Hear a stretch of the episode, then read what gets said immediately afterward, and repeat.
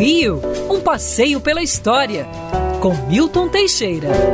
Amigo ouvinte, no dia 20 de janeiro de 1890, o hino nacional de Francisco Manuel da Silva foi oficializado pela Presidência da República. Acredite se quiser, nós até 1890 não tínhamos um hino oficial.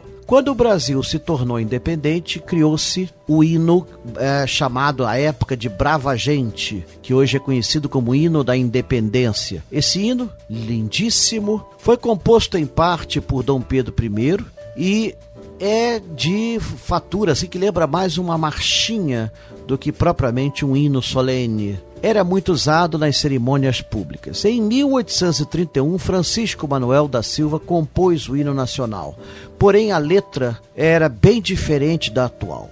Dos grilhões o Brasil nó desata, do Amazonas até o Prata, e foi esse hino que os brasileiros cantaram nas cerimônias oficiais, na Guerra do Paraguai, nos momentos solenes da história da nação. Com a proclamação da República foi proibido o hino nacional brasileiro. Olha que vergonha. E passamos a cantar, acredite se quiser, a Marselhesa. E por quase dois anos nós cantamos a Marselhesa como hino nacional. Nós não sabemos nem cantar em português o nosso hino, quanto mais a Marselhesa. Finalmente, em 1890, depois de um concurso de hinos, o Marechal Deodoro da Fonseca deu seu juízo final. Prefiro o hino velho. E este passou a ser o oficial. Em 1922, ganharia a letra que tem até os dias de hoje. E nosso hino, mesmo difícil e longo de ser cantado, é um dos mais bonitos e uma exaltação à terra e ao povo do Brasil.